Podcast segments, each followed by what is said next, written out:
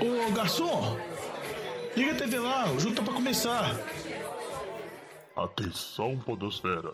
Vai começar NFL de Boteco.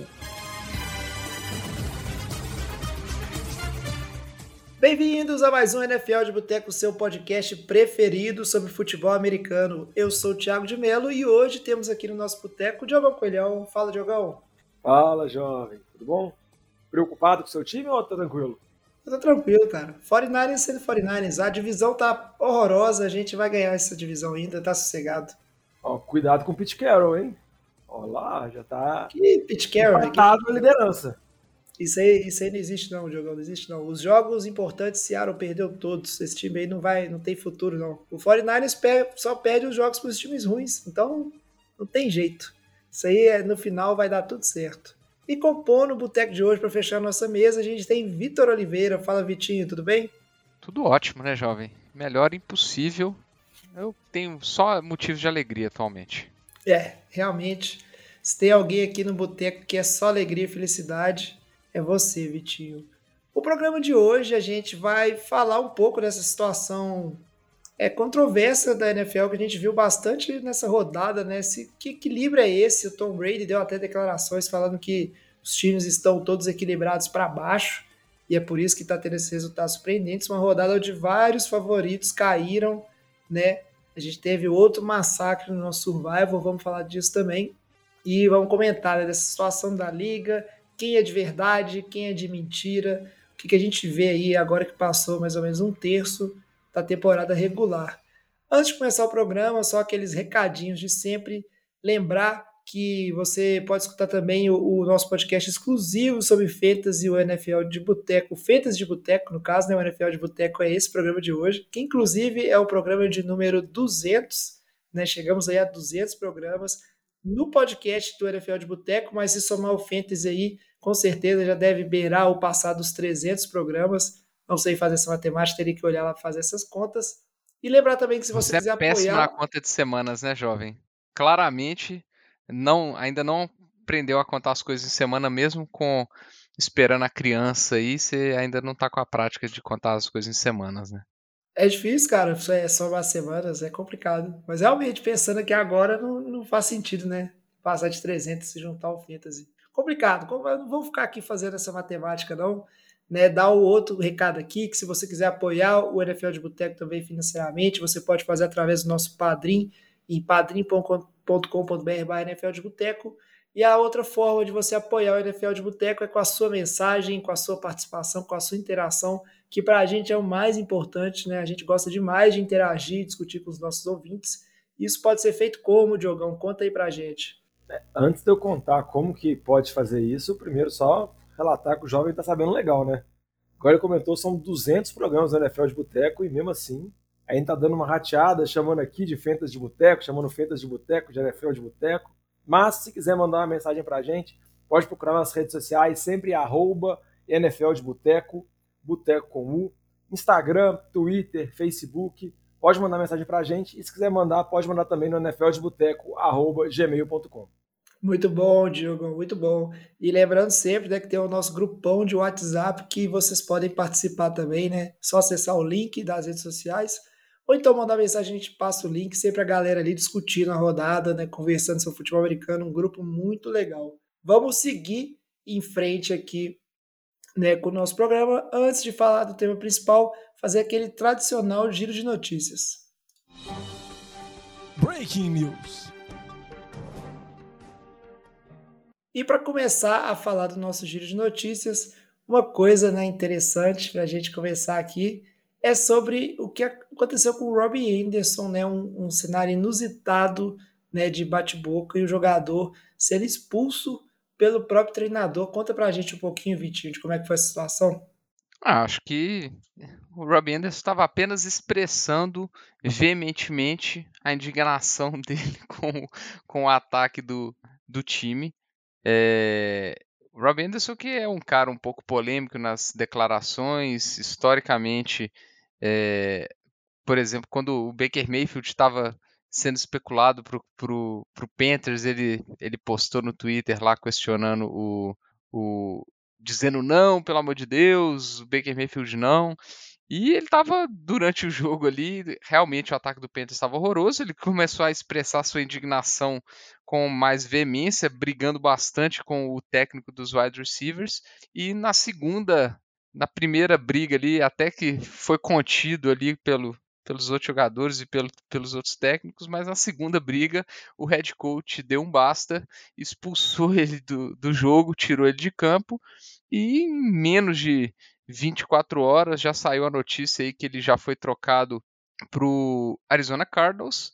É, e a gente ficou até sem entender inicialmente por que dessa troca do Cardinals, o que, que o Cardinals está querendo com o Robbie Anderson é, na semana do retorno de Andre Hopkins, e aí saiu a notícia é, que o Marquise Brown, durante o jogo, ele tinha lesionado o pé, é, foi identificada uma fratura no pé do Marquise Brown, ele deve ficar fora umas seis semanas, não vai precisar fazer cirurgia, mas vai desfalcar o time do Cardinals e a contratação do Robbie Anderson provavelmente é para suprir essa saída do Marquise Brown e essa ausência do Marquise Brown. Mas eu espero que um jogador crítico igual o Robbie Anderson sossegue um pouco nesse time do Cardinals que está sendo alvo de muitas críticas aí é, ao longo desse início de temporada. E só para complementar, o Robbie Anderson ele foi para Carolina já sobre a tutela do Matt Rule. O Matt Rule foi o treinador dele na universidade, quando o Matt Rule estava treinando o Temple.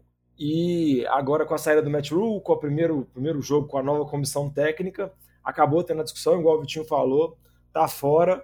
Vamos ver o que acontece agora. E a Arizona já está naquele modo de tentar tudo, né? Porque acho que essa troca nem é das que podem ser mais criticadas, né? Porque acaba que a Arizona não ofereceu muita coisa, pelo que rolam de especulação, mas a gente está nesse modo, né? A Arizona toda temporada vai buscando receiver, já draftaram receiver que eles já dispensaram, como por exemplo o Andy Isabella, e o ataque não consegue engrenar.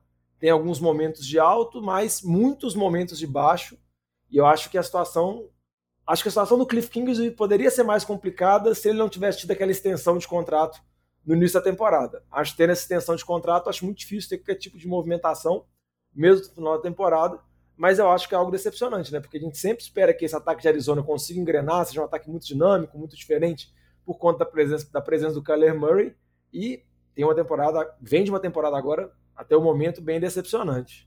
É, muito bom, mas só falando de Arizona, como é que tá a expectativa de retorno do, do DeAndre Hopkins mesmo? Era, na, era, era após a baia agora? A partir dessa semana. Pois é. é. Vamos Ele ver, né? Se isso... seis semanas, então retorna agora na semana 7, é, com a expectativa de melhorar, de ajudar um pouquinho o, o Kyler Murray, que a atuação dele contra, contra o time de Seattle foi deplorável. É, foi extremamente pressionado também. A linha ofensiva do, do, dos Cardinals é horrorosa. E, mas o Kyler Murray está contribuindo também para as péssimas atuações é, desse ataque de, de Arizona. É, tudo por causa do Call of Duty, né? Semaninha de temporada, season nova no Call of Duty, deu nisso. É paciência. É, tem que ver quando for aquele fim de semana de XP dobrado, né, Vitinho? Que aí as análises com relação ao Kyler Murray ficam mais complicadas e só destacar que o sonho de Arizona que era ter Marcus Brown e DeAndre Hopkins juntos, que foi quando eles fizeram a troca, eles sabiam que o, que o Hopkins estaria suspenso, mas a ideia é ter os dois em campo, ter as duas ótimas armas o Murray. Acaba que ainda não vai acontecer, tem que esperar o retorno do Brown. Um outro time que acabou fazendo uma movimentação, que também está bus buscando novos recebedores, foi o Baltimore Ravens, que assinou o Deshaun Jackson. E aí, Vitinho, Deshaun Jackson, o interminável, né? Durante muitos anos em Filadélfia, agora tentando, vamos dizer assim, ajudar o ataque de Baltimore que é um time que, ao longo das temporadas anteriores com o Lamar Jackson e com o Harbaugh, era um time que tinha muitas dificuldades para virar jogos, mas quando estava na frente era praticamente uma vitória garantida. E nessa temporada já tomou três viradas, né? É, o time de Baltimore está com extrema um problema grave nos seus wide receivers, né? É, a gente desde a pré-temporada a gente colocava que que a esse corpo de, de recebedores era um corpo bem limitado, exceto pelo Mark Andrews. É, e aí o, o Rashad Bateman lesionou, ele está com a lesão na, na, na, virilha. E esse jogo deu para ver a dificuldade do, do time de, de Baltimore em, em, produzir jardas aéreas. A produção foi basicamente do Mark Andrews e o segundo melhor recebedor foi o outro Tyrant, o, o Isaiah Likely. Então, assim, o Duvernay não está conseguindo segurar a onda como wide receiver número um, como um target número dois ali, porque o Andrews a gente sabe que é o favorito. Então eles estão arriscando aí no, na contratação do Deshaun Jackson para ver se vai ser mais uma arma para estender o campo aí pro, pro, pro Lamar Jackson, na ausência do Bateman. O problema é que o, o Deshaun Jackson nas últimas temporadas também estava até fora da, da NFL. última, última temporada jogou pelos Raiders, mas assim, convivendo com muitas lesões também, então a gente assim, provavelmente vai durar pouco nesse time, é mais um, uma arma para compor o elenco aí nessas ausências é, nessa ausência do, do, do Rashad Bateman, né? É, a gente vai acompanhando essa situação. E já que a gente está falando é, de lesão, né, a gente precisa aqui fechar a pauta falando um pouquinho de Washington Commanders e da lesão do Carson Wentz, né, que vai ficar fora aí de quatro a seis semanas. A gente não sabe se isso é um, des um desfalque ou se isso aí é uma melhoria para o time, né? Qual é a opinião de vocês? Jovem, eu acho que acaba sendo um desfalque, por mais que a gente possa criticar muito o Carson Wentz e tudo mais, ele ainda é mais QB, na minha opinião, do que o Taylor Heineke, mas não é essa mudança que vai mudar a temporada de Washington, né? A gente viu que o Washington tá tendo problemas com relação à defesa, tem no último jogo teve o corpo de recebedores desfalcado, o Dodson, que é o calor, tá fora por um tempo, e o Carson Wentz vem sofrendo, vem sofrendo muito sexo. Teve aquele jogo com o Philadelphia que ele apanhou que nem um, um louco, sofreu inúmeros sexos na partida. Então, não acho que, que a culpa é dele. Eu acho que é um time que tem um histórico recente muito negativo. Acho que são cinco temporadas negativas que o Washington tem, com nomes diferentes, né? Desde Redskins a Football Team, agora Commanders. E se você pegar o histórico maior ainda, acaba sendo mais ainda as temporadas. Então, é um time que eu acho que tem que tentar uma reconstrução, assim. Tinha uma expectativa muito grande sobre essa defesa, que não vem se justificando nessa temporada. Acaba tendo bons números até com relação ao pass rush, mas não é a defesa dominante que se imaginava quando o Ron Rivera chegou e quando o Chase Young começou a se desenvolver. E o problema do ataque é vários, mas são vários, e o Carson Wentz é um deles. A expectativa que pode ficar é com relação à estreia do Brian Robson, running back calouro, que teve toda aquela pré-temporada, teve aquela narrativa de ter tomado, não lembro quantos tiros, quatro tiros na perna, não lembro exatamente a quantidade de tiros que ele tomou, e já conseguiu voltar a jogar, conseguiu fazer um TD no jogo de, de quinta-feira. Eu acho que a ideia de Washington deve ser tentar estabelecer um ataque terrestre e tentar tirar o máximo, tirar, tirar do jogo o máximo possível o seu QB, seja ele o Carson Wentz ou seja ele o Taylor Heineken. É isso aí. E para fechar, né, a gente não pode deixar de. Antes de você comentar essa parte de Washington, só para não falar também de lesão, um QB também que está tendo notícias com relação à lesão é o Russell Wilson. Já estava tendo alguns problemas semana passada. Nesse jogo, parece que ele está tendo um problema de hamstring, de estiramento, parece que é grave. E a gente não sabe o quanto que realmente o Russell Wilson está baleado, está machucado, ou se, sei lá, é alguma desculpa, é alguma tentativa de de tentar, vamos assim, dar uma passada de pano com relação às atuações dele, porque você pega, por exemplo, o jogo que Denver teve, ele começou muito bem, mas o segundo tempo foi uma coisa completamente medonha. E se você olhar os números puros do Russell Wilson nessa temporada por Denver, ele tá entre os top 10 piores QBs da NFL e talvez até menos. É porque acaba de, pelo fato de ser o Russell Wilson, a gente acaba relativizando muito. E vai lembrar todo o esforço que Denver fez com relação a trocas e, consequentemente, também o salário, o segundo que é bem mais bem pago da liga, e tá bem baleado, né? E talvez possa perder algum dos próximos jogos, porque toda hora tá com uma notícia nova de lesão. É, só falar do, do Russell Wilson, é, ele, tá, ele é considerado. A, a avaliação dele vai ser day to day, né? Vai ser uma avaliação diária para ver a situação dele. É, realmente, eu acho que esses problemas de lesões a gente não sabe qual que é o nível de gravidade. Tem hora que a gente pode estar tá subestimando é, essas lesões, mas a menos que ele esteja com a lesão nos olhos, é, acho que tem algumas jogadas que, que não justifica, cara, porque tá a nível Mitchell Trubisky de não ver jogadores livres, né? Então Tá, tá realmente a atuação do Russell Wilson nessa temporada tá vergonhosa. É, existe uma grande dúvida com relação a, a qual que é o nível de confiança e, e, quanto ele já perdeu o vestiário do time. Teve uma, teve uma cena que mostrou o retorno do. Acho que foi o retorno do halftime desse jogo. Ele fez questão de cumprimentar todos os, todos os jogadores que estavam voltando para o gramado.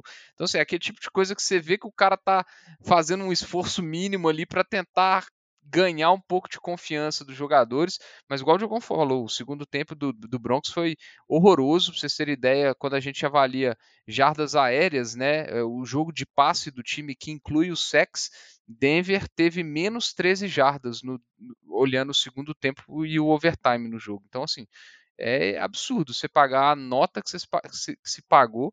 É, Seattle tá rindo de orelha a orelha, porque se eu não me engano, no momento eles têm o quinto pick do draft do, draft do ano que vem com, com a situação de Denver. Então, é, é ridícula a situação e as atuações do Russell Wilson são inadmissíveis. O ataque de Denver, que o problema era quarterback e não está conseguindo marcar mais que 16 pontos na temporada em, em uma partida. Né? É, e é uma coisa, vamos dizer assim, né, curiosa, porque a gente já discutiu isso, né? O Gene Smith é melhor que o Russell Wilson.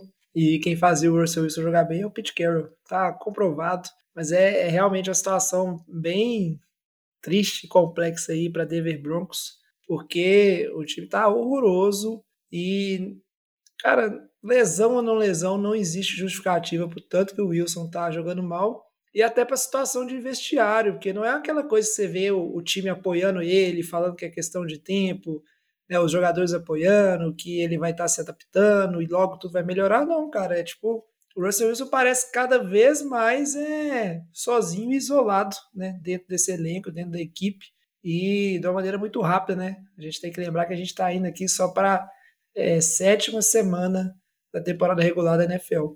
É, só para complementar aqui do, de Denver, né? Não é só o Russell Wilson que está virando um, um, um, grande nome de problema. O Melvin Gordon, que teoricamente seria o running back titular aí com a ausência do Javonta Williams que está fora da temporada, é, ele foi bancado no meio desse jogo. Né, ele não jogou o segundo, o segundo tempo. Um beijo para os donos do Melvin Gordon aí no, no Fantasy. É, e a, a, televisão mostrou ele na sideline já sem capacete, com cara dissatisfeito. Ele deu entrevistas depois do jogo perguntando se ele sabe por que, que ele foi bancado. É, e o que ele falou é que ele achou o jogo, o jogo estava muito parelho, e realmente foi, né? Foi para overtime e tudo mais. Estava muito parelho, ele achou que ele tinha a contribuir com o ataque do time, mas aparentemente não.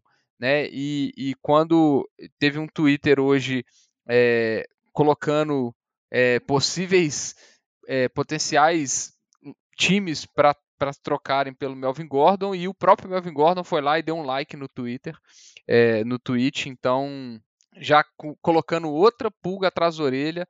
É a situação que está ficando muito ruim para o Nathaniel Hackett, né? Assim, o QB no, que foi pago 250 milhões de dólares não está correspondendo, está muito mal. Culpa do QB, mas a gente pode vai ter gente colocando é, culpa no Hackett também. Já está perdendo o vestiário nesse sentido, bancando bancando o Melvin Gordon, aí a gente não, não tem outras informações. É, e agora e agora isso, né? Lembrando que a 3 de deadline é 1 de novembro. Né? Então, em breve, nas próximas semanas, a gente já pode ver algumas movimentações entre os times aí, é, incluindo o Melvin Gordon. É complicado. Eu, se eu fosse aí a diretoria de Denver, eu já me livrava do Nathaniel Hackett e botava um interino e já tentava mostrar pelo menos alguma movimentação para ver se salva esse time, salva a temporada, porque Tá começando a ficar tarde demais para fazer qualquer coisa. Beleza, para fechar o bloco, só últimos comentários aqui, né? A gente estava falando do Commanders, e aí vou pedir o Vitinho para falar rapidinho para a gente, ele que gosta bem de, um, né, de umas notícias de bastidores né, da liga. A situação é estranha né, que está acontecendo em relação ao dono do Commanders, o Dan Snyder, e, e toda uma pressão que existe para ele vender o time, mas aí ao mesmo tempo a gente começou a entrar num esquema meio Game of Thrones, onde ele diz que tem. Tipo, se, se ele cair, a liga vai cair junto com ele. Como é que é isso aí, Diogão? Diogão não, Vitinho, foi mal. Eu gostei do esquema, do, do contexto Game of Thrones aí. Não, é só para lembrar, né? O, o Dan Snyder, ele é, desde o ano passado já, já, já vieram as, as alegações, né, as denúncias de assédio sexual que, que é dentro da organização é, do Washington Football Teams, né, mas desde a época de Washington Redskins, é, essas denúncias levaram uma investigação da NFL, né, investigação essa que inclusive foi que deu origem aos documentos lá que, da, que levaram à demissão do Gruden, né, é, mas dentro, de, dentro dessa investigação surgiram é, informações que o Dan Snyder estava contratando detetives para atrapalhar as investigações. É, depois desse problema da, do, do, das alegações de assédio sexual, surgiram também aquelas denúncias que ele estava escondendo receitas que são receitas que devem ser divididas entre os 32 times é, da NFL para não dividir essas receitas. É, também teve a história que ele estava é, que ele colocou muita resistência para mudar o nome do time depois de muita pressão de patrocinadores e da liga, etc. Então tem se falado muito é, e essa história recentemente começou a ganhar mais força né, com, a, com os avanços da, das investigações da, da, NFL, de que os, que os donos estariam já mobilizando uma votação é, para forçar o Dan Snyder a vender o time. Né? A, a, NFL, como uma liga particular, existe uma cláusula é, da liga que permite essa votação, caso é, a votação receba, caso tenha, vamos falar assim, dois terços dos votos favoráveis a, a essa expulsão do dono, ele é obrigado a vender o time, né? E no meio desse desse bafafá que, que a liga ia fazer essa votação, o Dan Snyder na semana passada deu uma declaração é, falando que que ele tinha muita sujeira é, sobre os outros, os, outros, os outros donos, que ele ia expor muita sujeira se, se essa votação fosse em diante. É, um dos principais alvos dele nessas denúncias seria o Jerry Jones, dono do Dallas Cowboys. É, ele, inclusive, o próprio Jerry Jones confirmou que eles, ele descobriu que o Dan Snyder tinha contratado detetives particulares para seguir alguns donos, ele, inclusive, para descobrir esses podres. É, e hoje o Jim Mercy, o dono do, do Indianapolis Colts, deu uma declaração falando que existe mérito sim para a expulsão do Dan Snyder, que isso está sendo discutido, e em caso de votação ele acredita que existiria dois terços dos votos para é, para essa expulsão do Dan Snyder. Então, assim, a, a, é, esse assunto ele está ficando um pouco mais quente. O Dan Snyder que é extremamente criticado é, está criando uma grande animosidade é, entre os, os, técnicos, assim, aparentemente acho que não existe um técnico da, da NFL que, que gosta do Dan Snyder e, e principalmente, né, quando surgiu a, a declaração é, e a investigação que ele estaria é, escondendo receita do resto dos outros times, aí dói no bolso, né? Então os outros donos provavelmente é, não ficaram nada felizes. Então em breve poder, teremos notícias mais quentes dessa votação aí, que possivelmente vai resultar na venda do time do Washington Commanders. É, e aí sim será um grande rebuild, né? Desde o front office, o Diogão que gosta de falar isso, que muito rebuild tem que passar pelo front office, Diogão, mas esse aí vai começar lá na cabeça, vai começar no dono. E, e aí, com certeza, a gente vai ter reflexo disso até o head coach. É, então, veremos o que será dessa franquia do Washington Commanders, né? É, eu costumo falar muito dessas mudanças porque quando o novo dono assume, muitas vezes ele vai colocar pessoas de confiança dele, então vai trocando toda a pirâmide, né? Ele vai trocar o general manager, que o general manager vai querer escolher qual head coach vai ser, o head coach vai escolher a comissão, consequentemente escolher quem vai ser o QB. Então, geralmente é uma mudança muito estrutural, que nem o Vitinho comentou. E só para contextualizar um pouco, essa possibilidade dos outros donos forçarem um dono de time vender acontece em todos os outros esportes americanos. Só que é um fato muito raro de acontecer, porque obviamente os donos são muito corporativistas, né? E eles não querem ficar abrindo precedente de serem expulsos e consequentemente terem que sair da liga. Então, isso geralmente só acontece mediante a acusações muito graves e comprovações muito graves. Por exemplo, Uma que eu lembro recente foi a última que o Steve Ballmer comprou o Clippers. Não lembro agora quem que era o dono antigo, que teve acusações sérias de racismo. Teve um áudio dele vazado falando mal do Magic Johnson e tudo mais. Então, o Dan Snyder tem um histórico ruim, tem essas investigações com relação a assédio moral e algumas questões também relacionadas a assédio sexual, até de uma cultura dentro do ambiente do da direção de Washington que é conivente com isso. E, igual o Vitinho comentou, essa investigação já acontece há muito tempo e já estourou até consequências dela com o caso do John Gruden, né? Só que para tirar um dono é bem mais difícil, mas parece que pode acontecer. É, a gente vai acompanhando essa aí que talvez tem tudo para ser a grande novela dessa temporada e vamos atualizando à medida que vai acontecendo.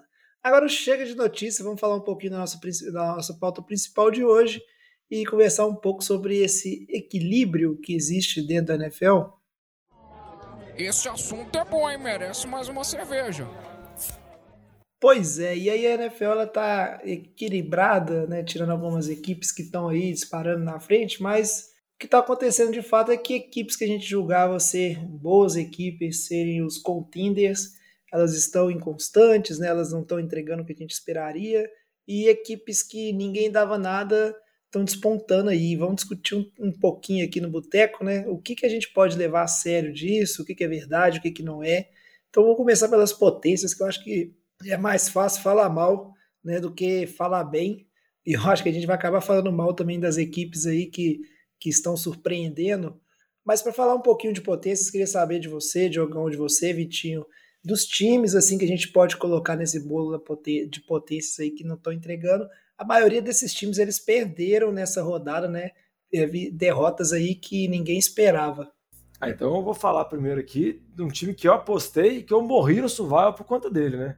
Eu apostei no time de Tampa, que foi jogar fora de casa contra Pittsburgh, sendo que Pittsburgh vinha daquele atropelo absurdo que tomou de Buffalo, e eu achei que esse jogo poderia ser o jogo que engrenar o ataque de Tampa Bay mas não foi dessa vez. O ataque de Tampa teve dificuldades contra essa defesa de Pittsburgh, que é uma defesa muito desfalcada, né? Sem a presença de Watt, e não conseguiu funcionar. Então, a gente tem todas as questões extra-campo pairando sobre Tampa com relação à vida conjugal do Tom Brady, sobre a separação dele e tudo mais. Tem também aquelas polêmicas relacionadas à presença do Bruce Arians ainda porque ele ainda aparece lá nos camarotes, teve um jogo que ele apareceu quase dentro do campo, então fica aquele negócio como assim, o Bruce Arians ainda está relacionado, ele só foi afastado por conta de uma demanda do Brady para poder voltar, então tem muita nuvem negra assim que meio que, que conturba um pouco desse time, que a gente imaginou que com o Tom Brady retornando seria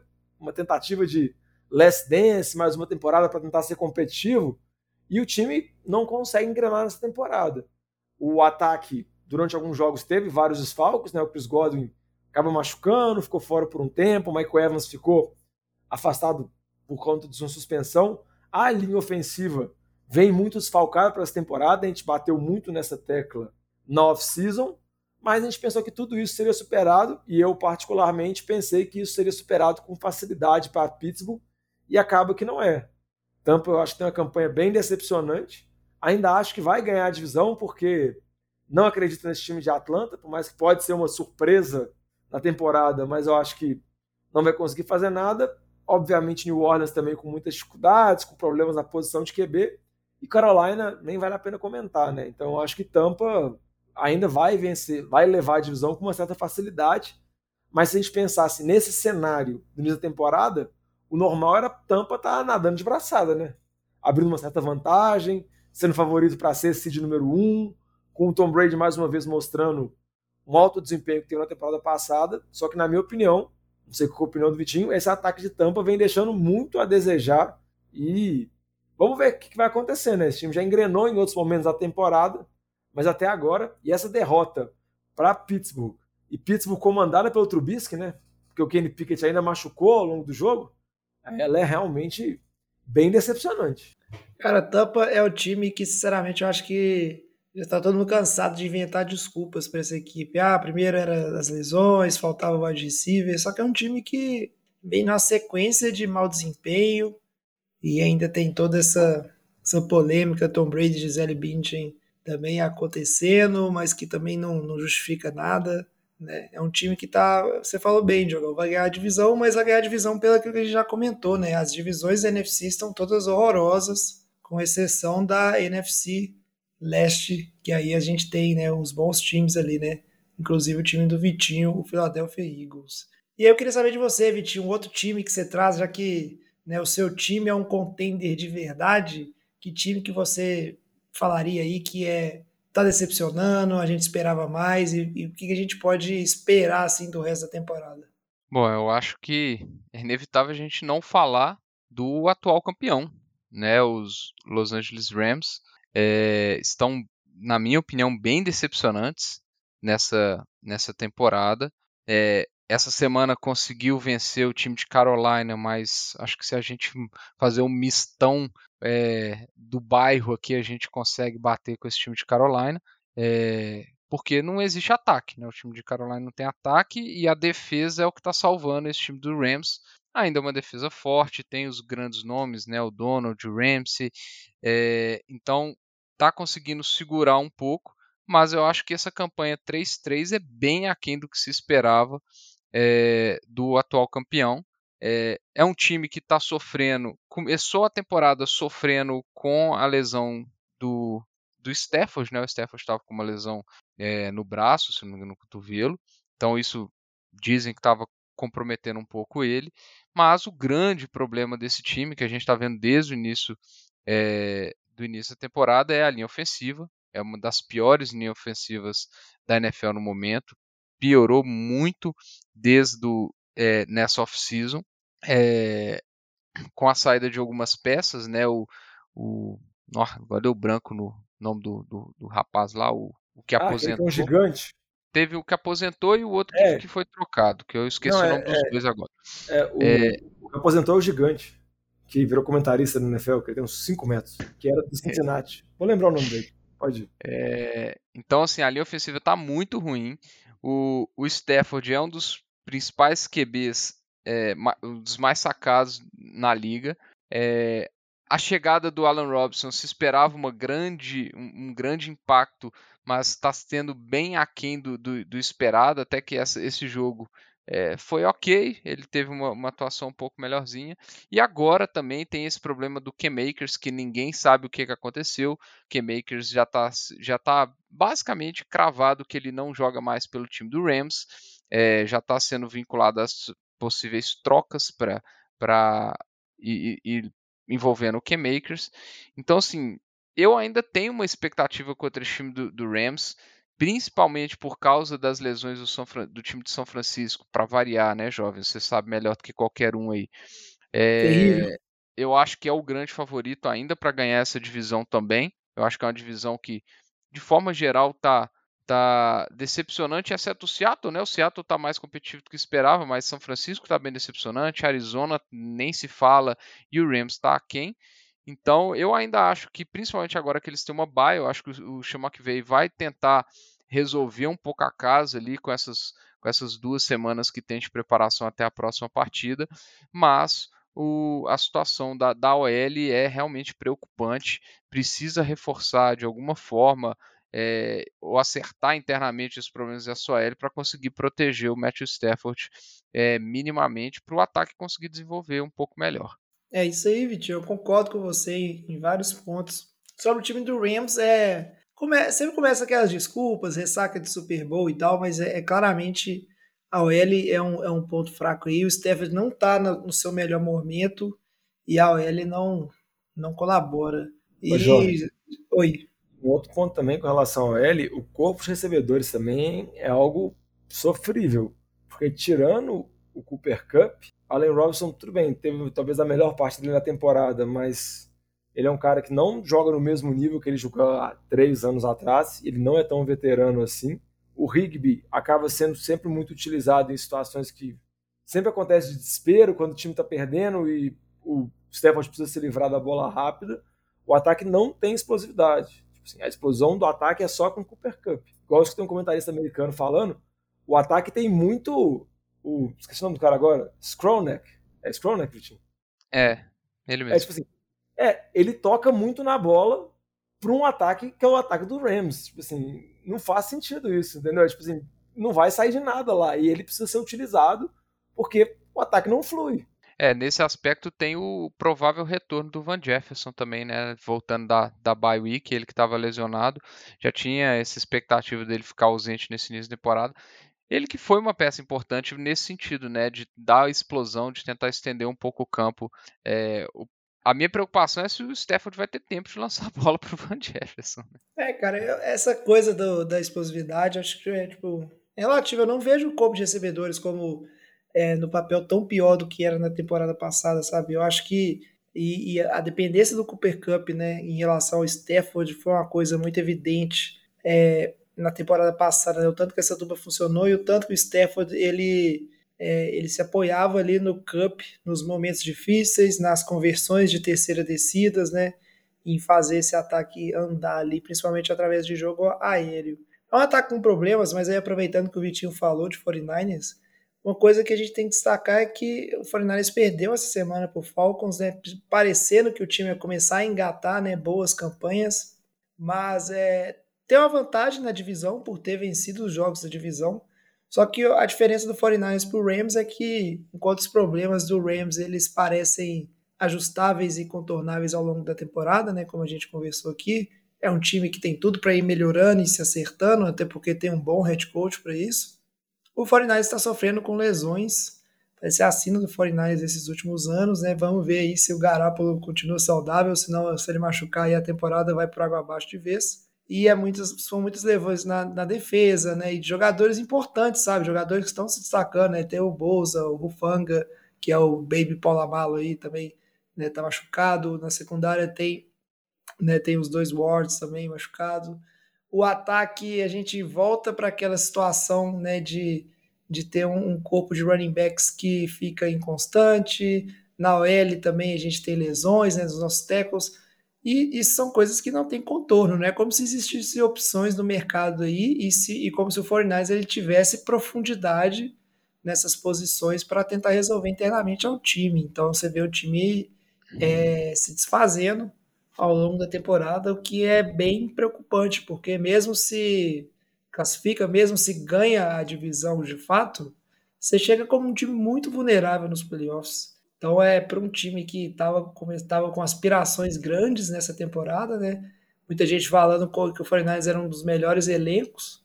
A gente vai começando a ficar com um elenco bem é, mediano, né? Bem fragilizado e sem profundidade nenhuma. O que me preocupa da situação do 49ers é, é aquilo que a gente fala, né? O Jimmy G, ele não é o QB mais talentoso, longe disso. Ele é um QB para administrar o jogo. E para você conseguir ganhar e ir longe, né? Não só ganhar, mas ir longe na liga com o QB que administra o jogo, você precisa de ter o resto do seu time muito inteiro. Né? Você precisa que sua defesa ganhe jogos, você precisa que seus jogadores de ataque façam as big plays, você precisa de dar condição para esse, esse QB, é, vamos falar assim, administrar o jogo, então ele precisa de ter uma linha que proteja ele, porque senão ele vai, for, vai ter os seus turnovers. E aí quando você tem esse tanto de lesão, é, você não tem uma Mahomes para salvar seu time, você não tem um Josh Allen para salvar seu time.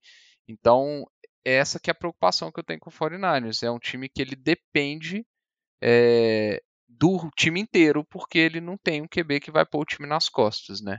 É complicado. Para a gente é, terminar de falar aqui né, do, dos times que a gente julgava ser bons e estão meio decadentes, a gente ainda tem duas equipes que a gente separou para falar, né, Diogão?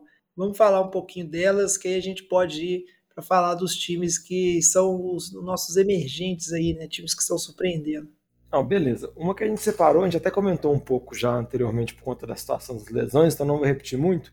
É o Baltimore, que é um time que tomou três viradas, duas viradas estava acho que vencendo por 17 pontos no último período e essa última agora estava vencendo por 10 pontos. Acho que você pegar assim o tempo de jogo que Baltimore ficou na frente do placar em todos os jogos, tempo que ele ficou atrás é praticamente próximo de zero, assim, porque as viradas foram muito no finalzinho e como eu comentei, o que chama muita atenção era porque era um time que, no, assim, no histórico Lamar Jackson, era um time que sempre teve dificuldades em virar jogos que estavam saindo atrás. Mas quando estava à frente, geralmente era um time que amassava abria vantagem, o Lamar conseguia correr, o jogo terrestre conseguia estabelecer. Vamos dizer assim, essa temporada está deixando a desejar. Vou falar um pouquinho do time que venceu de Baltimore daqui a pouco, só antes comentar o outro time que perdeu, que foi o Packers, perdeu em casa, perdeu de 27 a 10 para os Jets. Acho que se a gente falasse isso nos últimos 10 anos, a gente estaria completamente louco de falar que o Jets iria no Lambeau Field e iria passar o carro em cima de Green Bay, que o ataque de Green Bay seria completamente dominado, que o Aaron Rodgers teria muitas dificuldades. Acho que por mais que a gente tivesse questionamentos com relação a esse corpo de recebedores de Green Bay, por conta da saída do Devant Adams, que claramente mostra que faz falta, que por mais que você tenha um grande QB, você precisa disponibilizar alvos para ele, acho que é uma surpresa muito grande, assim. Então, Green Bay, eu acho que é uma decepção, acho que já está, vamos dizer assim, deixando o Minnesota abrir uma vantagem bem interessante na divisão. Minnesota está 5-1, tem um, um, confronto direto contra Green Bay que venceu, então acho melhor abrir o olho, porque a gente já viu temporadas anteriores que o ataque não funcionou. Essa temporada me lembra muito algumas temporadas atrás, acho que, se não me engano, acho que a última aqui do Mike McCarthy, quando ele foi embora, você vê o Aaron Rodgers pipocando no pocket, muitas vezes tentando se livrar da bola rápido, porque ou está sofrendo pressão, porque a linha ofensiva está machucada e não está dando proteção para ele, e muitas vezes ele não confiando nos recebedores. Então, vamos ver o que vai acontecer. Mas o que eu queria falar mesmo, jovem, é das coisas boas dos times emergentes. E eu queria começar falando primeiro de um time que está sendo apelidado dos Baby Jets, que estão numa hype, acho que absurda, não sei se é para tanto, mas é bom às vezes a gente ver um time que é tão ruim, que sempre toma pancada temporada após temporada, ter uma perspectiva e uma perspectiva pelo menos com algumas peças jovens que parecem ser interessantes, né? Parece que nesse último draft o, o, o Jets conseguiu acertar. Bruce Hall, mais uma partida muito boa, running back calouro, vem se, vamos dizer assim, posicionando para talvez ser um dos favoritos a jogador calouro ofensivo do ano. Tem o Garrett Wilson, que nos últimos jogos recebedor caiu um pouco de produção, mas já mostrou bom desempenho nessa temporada, também foi draftado ano passado. E o Saucer Gardner Johnson, não, nesse não. Qual é o nome do. do eu falei do Amado, Philadelphia. Amado Gardner. Amar Gardner. Ele, cornerbacks dos Jets, ele realmente vem jogando muito bem, vem anulando o corpo de recebedores, e ele tem toda aquela aura do cornerback metido, do cornerback assim que do meu lado não vai acontecer nada, eu vou anular, se tentar dar o passe do meu lado eu vou interceptar. Nesse último jogo ele colocou lá um queijão na cabeça lá e saiu tirando onda dos Packers, eu acho muito divertido. O Lazar foi até lá e deu um tapa, tirou assim, mas não teve nenhum tipo de polêmica a mais sobre isso.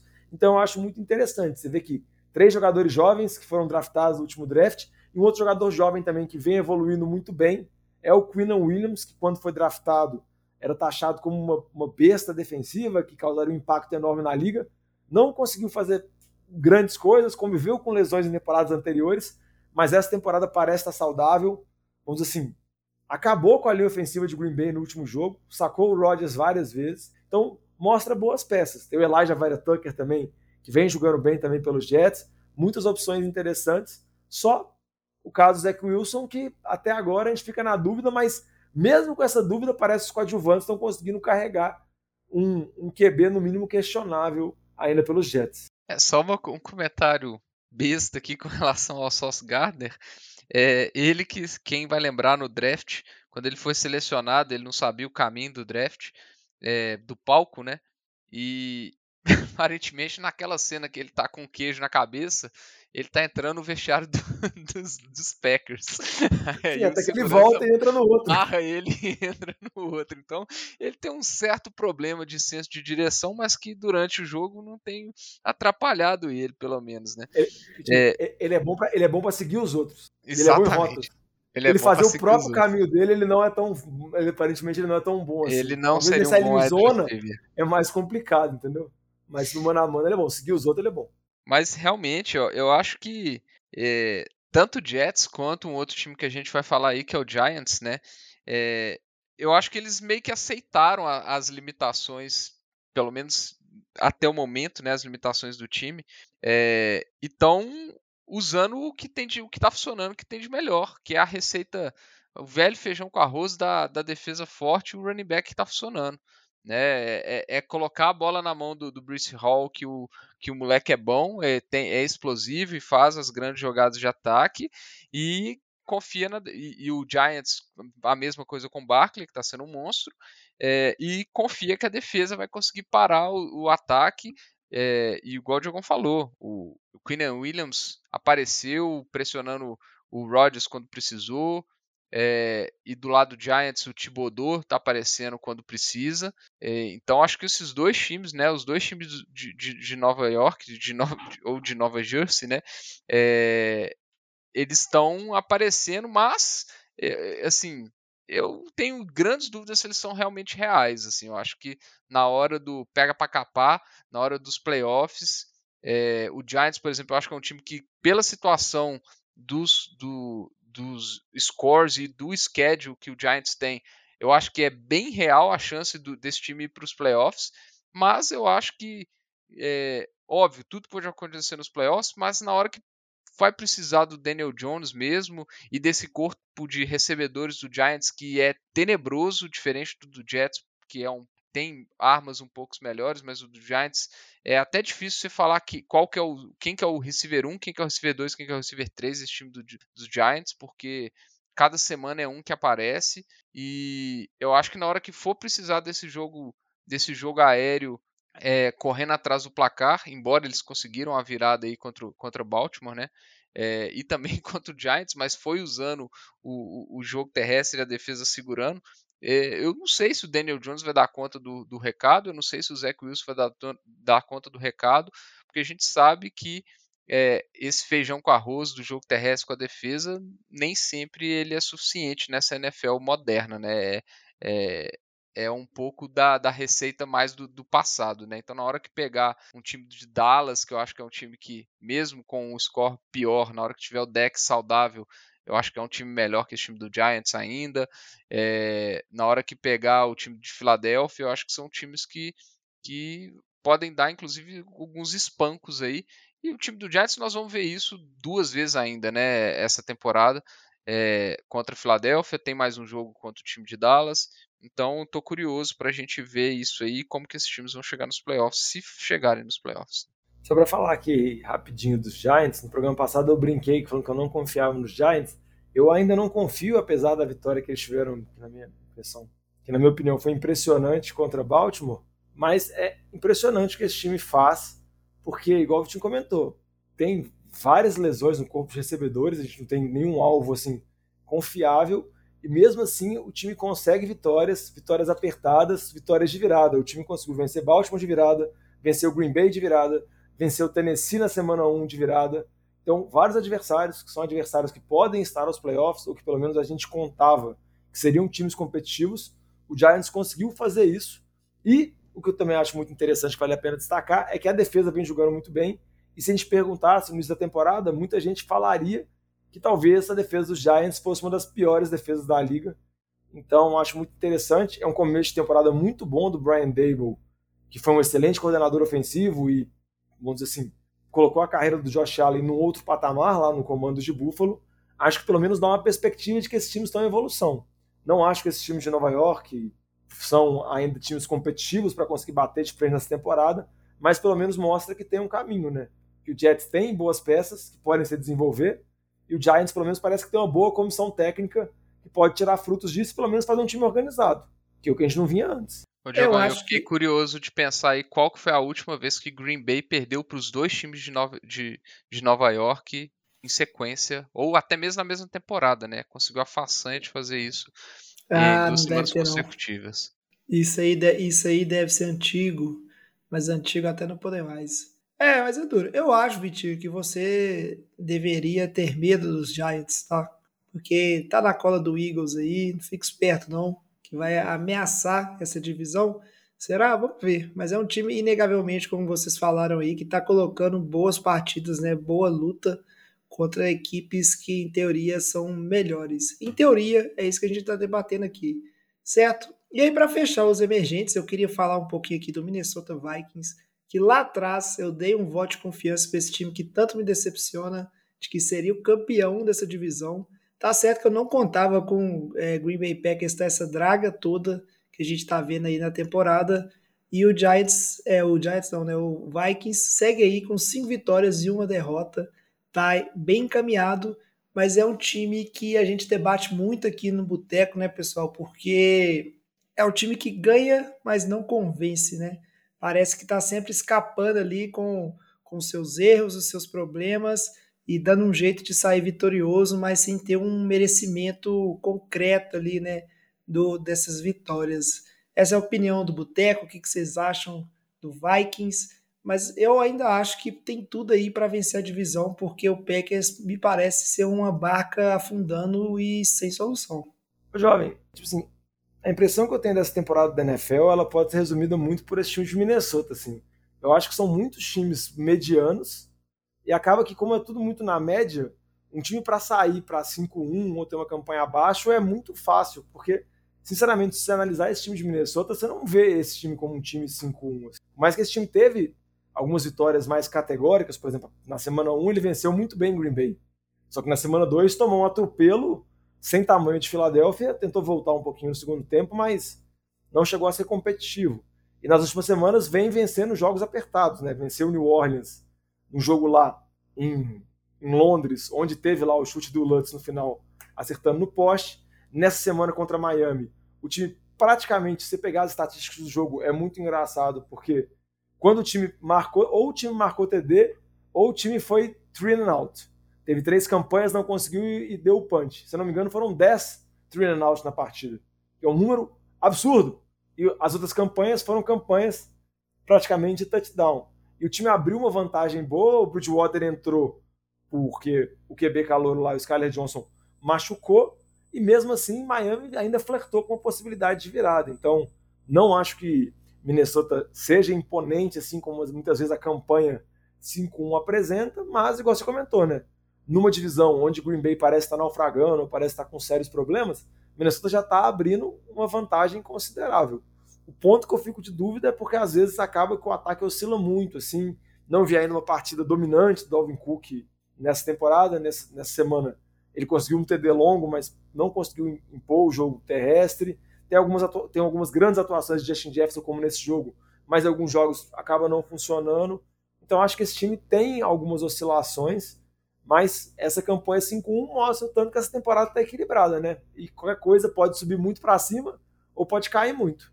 É, é se tem uma coisa que tá dando bem nesse, que assim, que tá parecendo dar esperanças para esse time de Minnesota, é que pelo menos a defesa contra o jogo terrestre está funcionando. Nos últimos dois jogos eles conseguiram parar é, o ataque do Bears, que, querendo ou não, é um dos melhores ataques terrestres da NFL hoje, por incrível que pareça.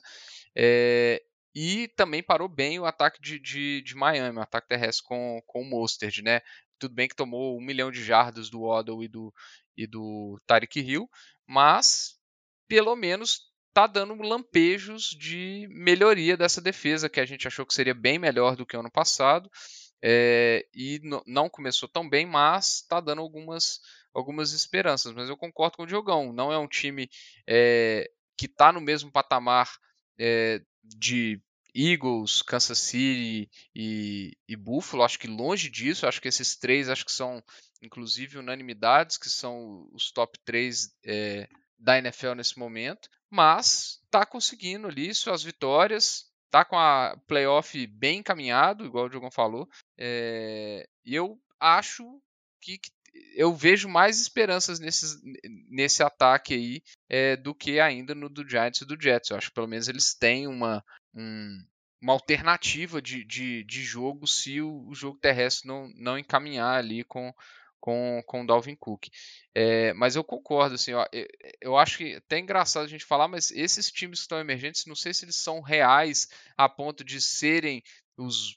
Da gente falar assim, pô, estão 5-1, eles estão ali logo no encalço dos top 3. Eu acho que tem times melhores que esses que estão com campanhas piores, mas em relação a, por exemplo, São Francisco, na minha opinião, Green Bay, na minha opinião, é, eu acho que esses times talvez já estejam sim na frente desse, desses dois aí. Tá, acho que Baltimore eu acho que ainda tem esperanças. O Rams talvez tá, é, seja meu maior ponto de dúvida e Tampa eu também acho que já estão, assim, na minha opinião. É, mas eu acho que eles estão bem aquém de estarem ali é, como favoritos. Eu acho que vão entrar muitos jogos ao longo das semanas que eles vão ser underdogs ainda. Isso vai acontecer ao longo da, da, da temporada regular, muito provavelmente. É, mas que são times que pelo menos está mostrando como a NFL tem esses altos e baixos e dá margem para os times é, evoluírem ao longo da, da, das temporadas. Né? É, muito bem. A gente vai ir acompanhando, né? Se os times que estão decepcionando, eles conseguem se ajustar, se os times que estão impressionando, eles mantêm essa sequência aí e não morrem na praia. E a gente vai atualizando sempre aqui no Boteco. Para não ficar só falando aí, né, dos times que estão medianos, né, quando a gente soma aí os bons que caíram, os ruins que melhoraram, vamos falar um pouquinho aqui de um jogo que a gente separou com o NFL de Boteco da rodada, que estão dois dos top times que a gente está comentando. NFL de Boteco Game of the Week. E não poderia ser nenhum jogo além do que Buffalo Bills contra Kansas City Chiefs. Foi o, jo o jogo que a gente deu mais destaque para a rodada no programa passado. E é um jogo que não decepcionou, né, Diogão? Um jogo que entregou futebol americano assim da melhor qualidade, entregou emoção, entregou tudo. E provavelmente é uma final de conferência antecipada aí que vai se repetir, a não ser que um desastre aconteça né, nos playoffs. É, eu acho que é muito provável. O jogo, por conta do, da temporada passada, né, que não chegou a ser final da UFC, foi a semifinal, acabou que deixou muito aquele gostinho na boca, porque foi aquele o famoso jogo que teve aqueles um minuto e meio, dois minutos mais malucos que eu já vi no NFL, que era pontuação para tudo quanto é lado. Quando você ah, resolveu, o outro time ia lá, metia ponto, aí outro ia, o outro ia. E aí no final teve aquela decisão. Decisão não, né? Teve o cara e coroa que fez Kansas City ganhar, Mahomes conseguiu cruzar o campo e venceu a partida, onde gerou muitas críticas à regra da prorrogação. Nesse jogo não foi um jogo de ataques tão explosivos assim, mas eu acho que é uma vitória bem interessante de Buffalo e eu acho que marca que Buffalo é atualmente o favorito da AFC e também tira alguns questionamentos que a gente poderia ter com relação ao Josh Allen. Muita gente na internet gosta de falar que o Josh Allen é pipoqueiro, que nas campanhas decisivas ele não corresponde. E dessa vez o time precisou marchar o campo, precisou conduzir a virada e conseguiu. Mais um grande jogo do Stephon Diggs, outro também um jogo interessante do Gabe Davis com mais um TD longo. E só para poder deixar o Vitinho falar também sobre essa atuação, eu acho que esse jogo foi importante para a Buffalo porque mostra o quão o Von Miller pode ser importante, né? Você vê que praticamente várias jogadas decisivas de Buffalo foram causadas por um Von Miller, que é um linebacker, um edge rusher veterano, mas ainda tem gasolina no tanque e ele pode ser aquele ponto que faltava, né? O Buffalo tem outras peças importantes na defesa, algumas delas até chegaram a voltar nesse jogo, porque a defesa bem, bem baleada nas semanas anteriores, mas eu acho que o Von Miller era uma peça que faltava, consegue colocar pressão, consegue tirar o Mahomes do pocket, consegue ou sacar ele mesmo, ou então interferir na jogada para conseguir alguma interceptação. Então acho que é uma peça que faltava, eu acho que pode contribuir muito e vamos torcer, né, para ver esse jogo lá nos playoffs, se tudo der certo, como você comentou, né, jovem, na final da FC. É, você já tirou as palavras da minha boca, Diogão. Eu ia falar exatamente do Von Miller. É, depois, logo depois da primeira semana que o time de Buffalo ele teve um, um absurdo de sexo, eu vou até recuperar aqui quantos sexos foram de, de Buffalo, em cima do, do, do Rams, né? Foram sete sacks no Stafford. Eu até tinha comentado do efeito John Von Miller, né? Como um, um, um jogador do calibre dele, da experiência dele, estava elevando o nível dessa defesa, é, o nível do pass rush desse time de Buffalo, que foi um dos grandes problemas desse time de Buffalo no ano passado. Esse time foi um, um dos que tiveram menos sacks é, em cima do, de quarterbacks adversários. É, e ele realmente ele faz toda a diferença. Ele está destruindo, está jogando muito, muito bem. É, e se ele vencer esse Super Bowl aí, vai ser dois na, na sequência de mudança de time que ele elevou o time é, para o Super Bowl, né? Ano passado ele estava exatamente no, no, Rams que a gente comentou. É, mas assim, foi um, um jogo extremamente disputado, né? Do, do início ao fim. o Josh Allen foi a grande estrela, né? Teve a jogada do, na, na última campanha do Hurdle, que ele pulou o, o o, o Reed, que inclusive, po, pobre Reed, foi um grande alvo do Josh Allen essa semana. É, também foi nele o TD do Dawson Knox, que foi um passe maravilhoso do Josh Allen. É, ele foi um grande nome, mas um destaque que a gente não pode deixar de falar, mais uma vez, uma atuação impecável de Tony Romo. Quem assistiu o jogo, é, o, o, jogo na, na, na, TV americana, Tony Romo, no início do jogo, ele acertou o placar, é, falou que o jogo ia terminar 24 a 20. No TD do Gabe Davis, ele cantou a jogada do TD do Gabe Davis. É, tiveram vários lances durante o jogo que o Tony Romo deu show. É, é, é muito legal quando isso, quando isso acontece. Eu, eu acho um mó barato. Você vê a, a, capacidade de leitura do, do de, de, um quarterback antes. É, mas eu, eu acho que, voltando agora para o jogo, né? Eu acho que é um, um jogo que mostra também o potencial de Kansas City, né? Conseguiu bater de frente é, contra um, o grande, acho que o grande favorito da, da AFC, no jogo super pa, pa, parelho.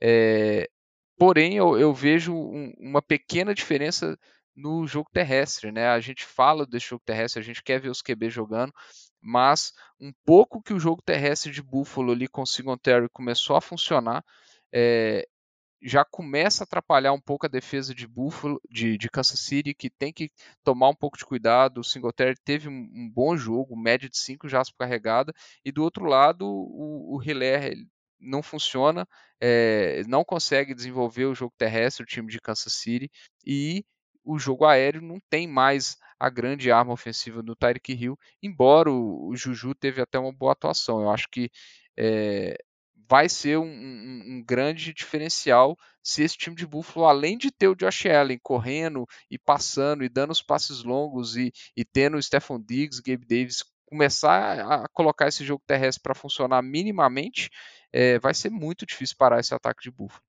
É, realmente o jogo foi muito bom. E aí, só um comentário que eu queria deixar, né, do Diogão, que ele falou sobre a questão do pessoal falar que o, o, o Josh Allen não é clutch ou que for. Só os lunáticos, né? É, cara, isso é, é aquela última, aquele último argumento dos céticos que ainda não querem aceitar que o Josh Allen vai ser um dos QBs aí da elite da NFL pelos próximos anos, pela próxima década. Né? É só quem ainda está se apegando em algum argumento fraco para tentar justificar. E realmente, o Vitinho falou um ponto muito importante, né? Eu que tenho o meu rancor aqui com o Kansas City Chiefs.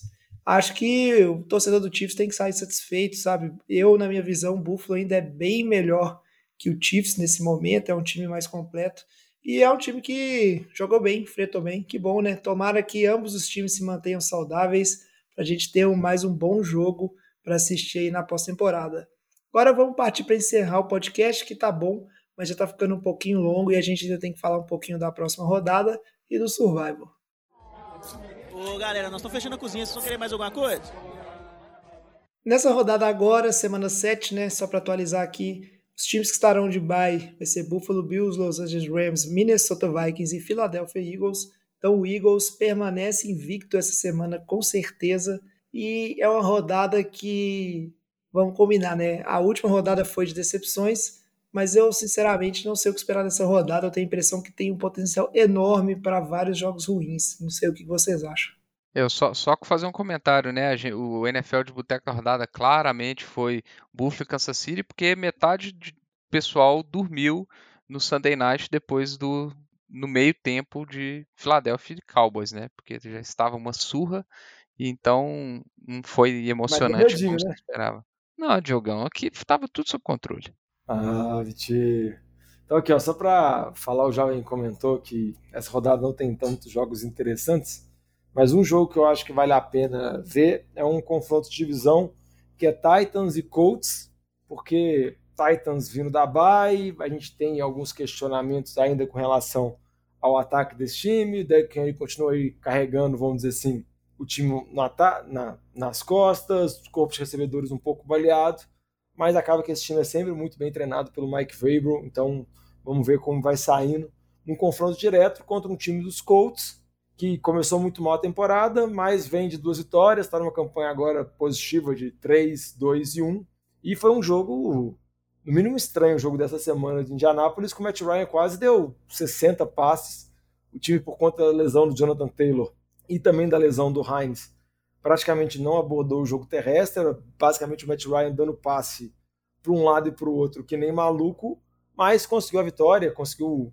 a virada contra o time dos Jaguars, que surgiu como, vamos dizer assim, um dos queridinhos da temporada, mas acho que já está caminhando para ser uma das decepções. Vamos ver quem vai levar essa divisão, que não inspira muita coisa, mas alguém vai ganhar, né? Então, acho que é um jogo que vale a pena ficar de olho. Titans e Colts. É, essa semana, realmente, quando a gente avalia os, os matchups, a gente avalia até os spreads, né? O, os favoritos. É, muitos jogos de spreads bem elevados, né? Mas do jeito que está a NFL, tudo pode acontecer. Surpresas podem aparecer aí, exceto o Carolina ganhar de Tampa, né? Então acho que isso aí vai ser bem difícil acontecer. Se acontecer, é uma desgraça maior impossível. É, mas um jogo que eu estou interessante para saber o resultado, eu não quero ver esse jogo porque eu cansei de ver jogo de Denver, é o resultado de Broncos e Jets, porque, cara, vamos lá, acho que é um jogo importante para as duas equipes em qual sentido? Se o Jets ganha, chega a cinco vitórias em sete semanas, começa a, a, a discussão se esse time tem caixa para ir para os playoffs, né? É uma divisão que, que para ir para os playoffs vai ter que ir de wildcard, porque Buffalo é o grande favorito, obviamente, mas com cinco vitórias em sete semanas já é um time que tá, vai estar tá na briga, né? Então eu acho que já se começa a falar do Jets como um grande contender e se, se Denver perder já começa a discussão se já é uma vitória, é, uma temporada jogada fora, né? Vai ser um time que vai, vai para o seu para 2-5, né? Então as chances de de, de playoffs começam a ficar bem complicadas nessa divisão que tem Chargers, que já teve uma vitória semana, que tem Kansas City, a gente sabe. Então já começa a complicar muito a situação para Denver. Então é, é um, um, jogo que pode definir o futuro, é, principalmente desse time de, de, Denver, principalmente do Nathaniel Hackett, na minha opinião. Então é um jogo que eu quero saber o resultado, mas um jogo que eu vou querer ver é, é, na verdade, Chargers e Seattle. É, é, um jogo que eu quero ver se, se esse time de Seattle é para valer, se é um time que vai dar trabalho.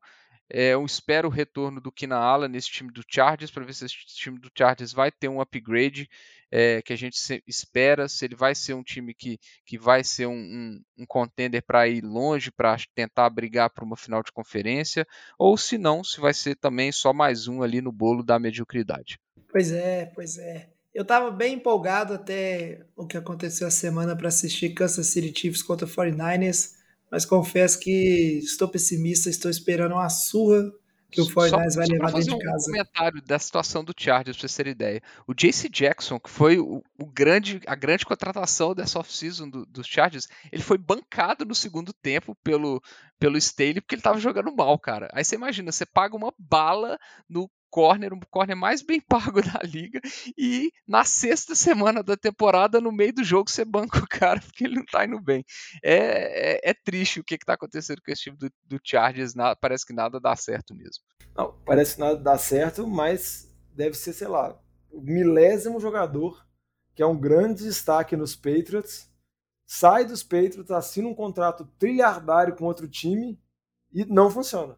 Então é tipo assim, é só um padrão. E óbvio que isso no Chargers vai acontecer, né? Porque o time é zicado. É, complicado esse time seu que você não admite que é seu, viu, Diogão? É, mas a gente vai dando sequência aqui para só para finalizar o programa, né? Tomara que seja uma boa rodada, bons jogos. E para atualizar o nosso Survival, a gente já comentou aí sobre a rodada, vários placares surpreendentes. Com isso aí, Diogão e Renatinho que apostaram, né, respectivamente, em 49ers e Buccaneers eles estão fora do survival, perderam a última vida. E o Lamba, que resolveu, desafiar o Luiz, pegando Browns contra o Patriots, perdeu. Então a gente continua aí sem nenhum desafio, tá certo, na história do Boteco. Estamos apenas em três, o que não é muito diferente também da liga lá com os ouvintes, né? Nos ouvintes a gente está com apenas 16 jogadores ativos, né? Já morreu a grande maioria, né? Já perdeu as vidas. Essa temporada realmente está duro e talvez a gente o survival aí não vai passar nem da semana 10. Só para atualizar aqui para vocês, né, quais são os palpites da semana. O Luiz resolveu ir de Buccaneers, não aprendeu com os erros do Diogão, apesar que o Buccaneers vai enfrentar o Carolina Panthers, então se perder né, é algo muito inusitado. o Lamba apostando no Las Vegas Raiders, que vai jogar em casa contra o Houston Texans, e eu vou apostar aí né, no, na redenção do Green Bay Packers, que vai jogar contra o Washington Commanders. A gente comentou um pouquinho da situação, não vai ter o Carson Wentz, né, tem lá seus problemas, então acho que pelo menos essa aí é fora de casa, mas o Packers tem chances de vencer. Certo? A gente vai ficando por aqui então. Espero que vocês tenham gostado do programa. Antes de encerrar, pedir o Diogão, só para lembrar rapidinho aí, Diogão, quais são os canais do Boteco por onde o pessoal pode mandar mensagem, né? Comentando sobre o programa, né? Pedindo algum assunto para o próximo programa, por onde que os nossos ouvintes podem usar aí para acompanhar e conversar com a gente aqui no Boteco. Procura nossas redes sociais, sempre arroba NFL de Boteco, Boteco com U, Instagram, Facebook, Twitter e também pode mandar mensagem para a gente no nfldeboteco.gmail.com. Fala o que está achando dessa temporada, se você é igual o Tom Brady está achando que tá tudo muito ruim, ou se você está na hype dos Baby Jets, está acreditando no Giants, fala aí. E também se você joga Fantasy, dá uma moral lá e escuta o Fantasy de Boteco. É isso aí, Diogão. Será que a gente está vivendo uma mudança de chave na NFL que não acontece muito, há muito tempo e aí times consagrados estão ficando ruins e os times ruins estão ficando bons e tudo vai mudar? A gente vai acompanhando o Washington continua ruim. É, alguns times não tem jeito, né, Diogão? Inclusive o Houston Texans aí, né? Um beijo pro Renatinho que não pôde gravar, mas a gente vai poder falar mal do time dele em outras ocasiões aqui, certamente. O Boteco vai ficando por aqui então. Muito obrigado novamente. Traz a saideira, fecha a conta, passa a régua e até semana que vem. Valeu! Falou!